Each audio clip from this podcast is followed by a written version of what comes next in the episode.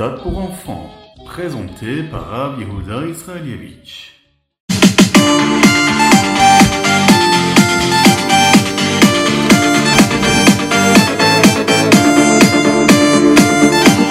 Bonjour à tous, infiniment heureux de vous retrouver pour partager le Ritat du jour. Aujourd'hui, nous sommes le premier jour de la semaine.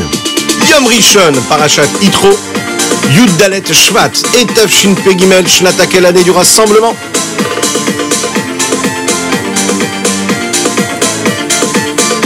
Nous allons commencer tout de suite avec le Chumash. Nous sommes donc le Rishon de la Parashat Itro. Quelle belle histoire que l'histoire de Itro. Les bénis Israël se rapprochent du Arsinaï. Et Itro, le beau-père de Moshe, c'est-à-dire le papa de son épouse, entend ce qui s'est passé. Il entend la Kriyat Yamsouf, la traversée des bénis Israël à travers la mer Rouge. Il entend la guerre contre Amalek. Vous savez, ce fameux peuple qui va combattre le peuple juif, mais qui va perdre la guerre, parce que Moshe Rabbeinu lèvera ses mains vers le ciel et qu'Hachem lui enverra le miracle à travers Yahushua et les bénis Israël qui vont combattre ce peuple d'Amalek et réussir à se rapprocher encore un petit peu plus du Arsinaï, du mont Sinaï, où ils vont recevoir la Torah. Yitro entend ce qui s'est passé, comprend la grandeur d'Akadosh Baruch de Dieu. Ici que cette guerre contre Amalek a fait en sorte que toutes les autres nations qui étaient autour ont elles aussi entendu que les Israël étaient un peuple fort et puissant, qu'il fallait les respecter, qu'ils étaient particuliers. Yitro prend conscience de cela. Il décide donc d'aller à la rencontre de Moshe et du Ham Israël du peuple juif. Il va prendre avec lui Tzipora, sa fille, l'épouse de Moshe Rabbeinu, ainsi que ses enfants, Gershom et Elazar. Vous vous en souvenez sûrement, Moshe les avait laissés à Midian avec Yitro, avant de venir en Égypte pour sauver le Ham Israël, le peuple juif. Il les avait laissés là-bas quand il est parti vers l'Égypte. Moshe Rabbeinu entend, lui, de son côté, que Yitro est en train d'arriver avec sa femme et ses enfants. Il est tellement heureux, il sort à leur rencontre. Et là, tous les bénis Israël vont le suivre, par respect et par honneur. Moshe arrive devant Yitro, se prosterne, enlace et embrasse son beau-père et entre dans la tente, dans le Oel. Moshe voulait que Yitro devienne juif? Il voulait qu'il se convertisse? C'est la raison pour laquelle il va lui raconter tous les miracles dans les détails qui ont eu lieu lors de la sortie d'Égypte. Quand Yitro il entend ça, il se réjouit tellement qu'Akadosh ait aidé le peuple juif de cette façon. Et bien que Yitro, faut savoir que c'était un idolâtre qui avait testé toutes les idolâtries qu'il y avait sur terre, toutes les avodazara. Il va décider de se convertir, de devenir juif. Et un petit peu plus tard, après Matan Torah, il va même aider Moshe Rabbeinu dans sa lourde tâche de diriger le peuple juif. C'est Yitro qui va lui-même apporter des corbanotes pour remercier Akadosh Baruch. Il va faire une énorme séouda, un très très très grand repas pour tous les anciens du peuple juif, pour remercier Akadosh Baruch Hu de cette magnifique nouvelle. Yitro faisait donc partie maintenant du peuple juif.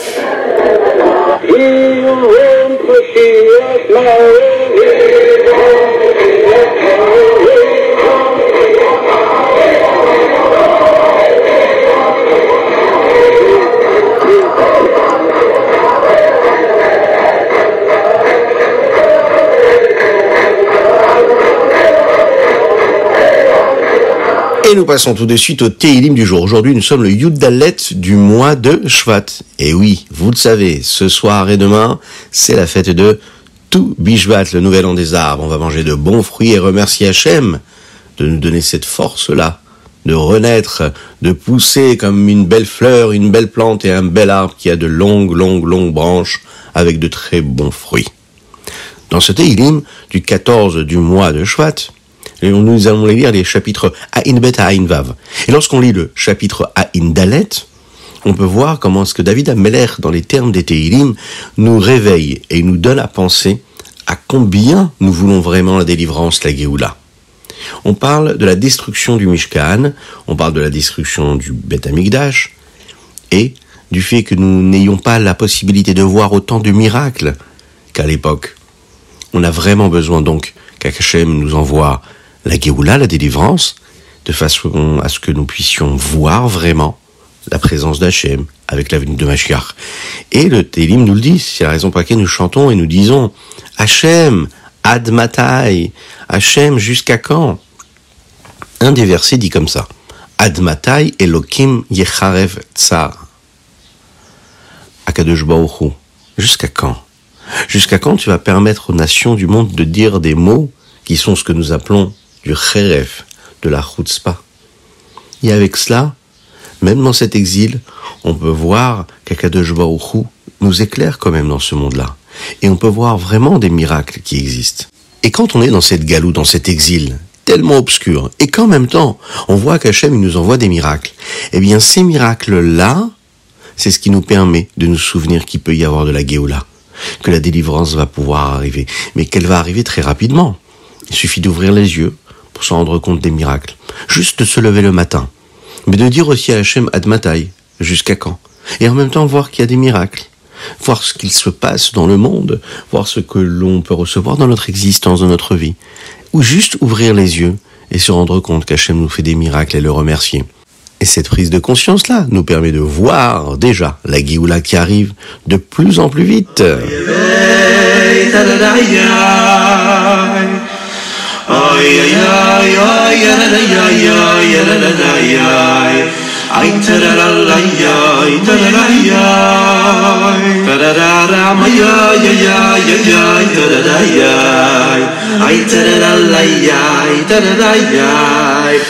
Et nous passons tout de suite au Tania du jour, l'écouter à Marine Perik Rav Dalet. Aujourd'hui, le Yud Dalet Shvat, Shanap Shuta. Nous avons étudié ensemble dans ce chapitre précédemment qu'Akadosh a créé le monde d'une certaine façon. Cette façon-là, c'est que Hachem se cache dans la nature. Il se cache dans chaque élément. Mais quand on étudie la Torah et qu'on accomplit les mitzvot, Akadosh ne se cache pas. Si j'accomplis la Torah, je me connecte par exemple avec la sagesse d'Hachem. Si je fais une mitzvah, étant donné que la mitzvah c'est la volonté d'Hachem, donc si j'accomplis sa volonté, je m'attache à Hachem. Et si je m'attache à lui, donc je suis proche de lui. Si je suis proche de lui, eh bien je le dévoile. Il ne reste plus autant caché. Le Admorazaken va nous poser une question. Qu'est-ce qui se passe si un juif, chas shalom, que Dieu nous en préserve, décide de faire une avéra? C'est interdit de faire les avérotes.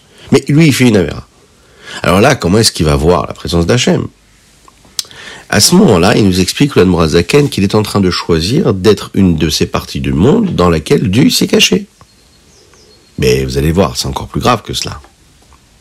Parce que le reste du monde, toutes les autres créatures, est-ce que les fruits et les légumes, est-ce que les animaux, est-ce que les euh, minéraux, les pierres que l'on peut croiser dans la rue, ont décidé de cacher la présence de Dieu? Non, elles n'ont pas décidé. La nature a été créée de cette façon, ou Akadosh se cache dedans. Mais c'est pas une volonté des pierres de dire je veux cacher Dieu? Non, c'est comme ça. C'est Dieu qui l'a décidé ainsi. Alors que quand un homme il fait une avéra, eh bien il est en train de lui-même voiler Hachem, lui-même cacher la présence d'Hachem. Il le fait en faisant cette avéra. Akadosh Baruch est présent. Si tu fais l'inverse de la volonté d'Hachem, eh bien tu fais en sorte qu'Hachem soit encore plus caché. Nous avons tous la possibilité à nous de décider de faire des mitzvot ou d'étudier la Torah ou faire l'inverse. C'est un libre arbitre, c'est ce qui nous donne la possibilité d'être des hommes et de choisir. Ou mais on doit choisir le bien, on doit choisir la vie, on doit choisir la lumière, on doit choisir l'inverse de l'obscurité. Et on doit toujours se rappeler qu'en choisissant de bien se comporter et de ne pas faire d'avéra, eh bien on permet à Hachem de se dévoiler encore plus. Et si on permet à Hachem de se dévoiler encore plus dans notre comportement, en faisant Ahavat Israël, en accomplissant des mitzvot, en ayant toujours de la joie dans l'accomplissement de la Torah et des mitzvot, en se comportant comme il faut, eh bien, on libère et on dévoile la présence de Dieu qu'il y a ici-bas sur terre. Et plus on libère la présence de Dieu, eh bien, plus on se rapproche de la Géoula, de la délivrance. Et ça, c'est notre objectif à tous. Thank you.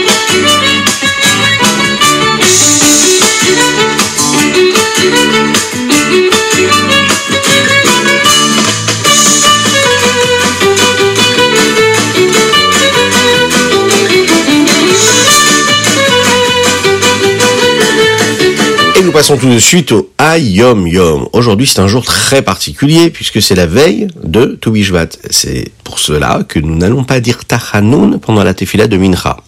Tous les Rebbeim, le Ayom Yom nous dit, ont demandé à Hachem d'aider les Chassidim. Et encore plus de cela. Ils ont sanctifié un temps particulier pour penser à chaque chassid, au lien et à l'attachement qu'il a pour lui, et eux-mêmes s'attacher à leur chassidim. Vous imaginez? C'est-à-dire que quand on s'attache au tzaddik, quand on s'attache au rabbi, le rabbi lui aussi fait l'effort de s'attacher à nous. Écoutez ça, c'est très intéressant. Est-ce que vous avez déjà fait cette expérience? Vous êtes en classe, ou vous êtes euh, dans la cour de récréation, ou peu importe, hein, dans la vie de tous les jours, et vous observez quelqu'un qui est au loin, qui ne vous regarde pas. Et vous le regardez, vous le regardez, vous le regardez. Eh bien, au bout d'un moment, il se retourne et il vous regarde. C'est très particulier, ça. Vous ne l'avez pas appelé, il ne sait pas que vous êtes en train de le regarder, et pourtant il se retourne vers vous. Faites le test. Observez une personne, vous allez voir, au bout d'un certain temps, elle se tourne et elle vous regarde. Ici, le rabbi nous dit dans la Yom Yom que la pensée d'un homme vers un autre homme, elle permet de faire sortir des forces particulières qui sont cachées en lui. C'est comme ça. Quand on regarde, on observe une chose ou une personne avec beaucoup de force, on réveille la partie la plus profonde de son âme, et cette pensée profonde sur une autre personne, elle fait que lui aussi va penser à nous, lui aussi va se tourner vers nous. On peut le faire en regardant une personne, mais on peut le faire aussi en pensant à une personne qui est très très loin, dans un autre pays, dans une autre ville. Autre part, si on y pense très très très fort, eh bien, on se connecte à la profondeur de son âme. Le rabbi a dit une fois dans un Wangen que si un chassid il sent à un moment un sentiment, une émotion d'attachement tellement fort, tellement puissant au rabbi, eh bien, il est fort probable que le rabbi est en train de penser aussi à lui. Et si cela se passe, il faut en profiter pour accomplir tout de suite la volonté du rabbi. Et de cette façon-là, on peut s'attacher. C'est extraordinaire de savoir qu'on peut s'attacher au rabbi juste parce qu'on pense à lui. Donc en fait, tout est entre nos mains et on a possibilité de vivre des choses tellement essentielles et tellement importantes. On va tester, je suis sûr, de le faire aujourd'hui ou peut-être demain.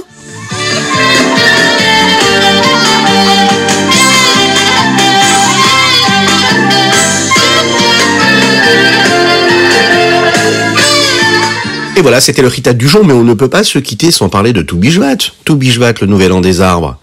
Qu'est-ce que c'est Toubishvat Eh bien, Toubishvat, il est dit dans la Mishnah qu'il y a quatre fois où nous appelons dans l'année des Rosh Hashanah. Il y a quatre Rosh Hashanah, quatre nouvel an, pendant toute l'année. On peut appeler ça le premier jour de quelque chose. C'est un petit peu comme le premier jour de l'année, on commence à étudier à l'école. Eh bien, il y a le premier jour de l'année des arbres. Le Chamisha Azar Beshvat, le 15 du mois de Shvat, c'est le commencement des mitzvot qui correspondent à tout ce qui est les plantations, les arbres.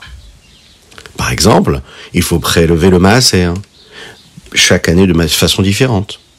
Bien qu'une partie des mitzvot ne les accomplissons pas aujourd'hui, ou bien on les accomplit mais seulement en Eretz Israël, mais pas en Chutz on a quand même cette nécessité-là de fêter, de célébrer cela, parce qu'on est tous attachés au mitzvot d'Akadosh Baruch On va manger des fruits de l'arbre, particulièrement choisir des fruits d'Eret Israël. On va manger aussi du karoub, c'est important.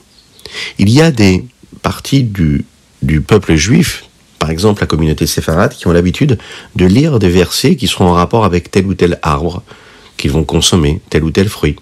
Dans la Kabbalah, il y a différents minagim, des coutumes et des explications différentes pour chaque fruit qu'on est en train de manger et de consommer. Il faut savoir que de l'année Tafshin Lamedalef jusqu'à l'année Tafshin Unbet, le rabbi avait l'habitude d'organiser une grande Itva Adut chaque année et parler du Hamisha Asar Bishvat, du tout Bishvat. C'était un minag nouveau pour les chassidim et le rabbi il a encouragé trois choses très particulières de faire attention, d'être vigilant à manger des fruits pendant le Toubishvat. C'était d'ailleurs une année, c'était en Tafshin euh, le Toubishvat est tombé un jour de Shabbat. Eh bien, le rabbi a demandé qu'on le fasse avec beaucoup de gens et qu'on invite beaucoup de personnes et que cela se vive avec beaucoup de joie et d'intensité. La deuxième chose que le rabbi avait l'habitude de demander concernant le Toubishvat, c'est d'organiser un Farbengen. La troisième chose qu'il avait l'habitude de demander, c'est de parler de l'importance des sept fruits d'Eretz Israël. Comment? À travers la Havodat Hashem, à travers le service de Dieu, à travers le lien direct qu'il peut y avoir avec chaque juif. Par exemple, une petite graine qui est mise en terre, qui a besoin d'être travaillée, labourée pour donner les plus beaux fruits. Eh bien, c'est ce qu'un homme doit faire tous les jours. Travailler, s'investir, labourer. Et puis un jour, cela donnera de bons fruits. Le rabbi demandait qu'on prenne une bonne décision. Une décision qui nous permettra de grandir et d'évoluer dans le service de Dieu.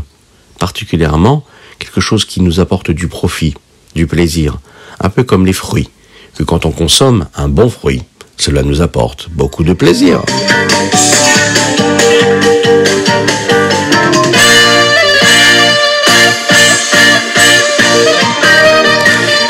Et voilà, c'est ainsi que l'on se quitte aujourd'hui, mais on se retrouvera, ben, avec l'aide d'Hachem demain.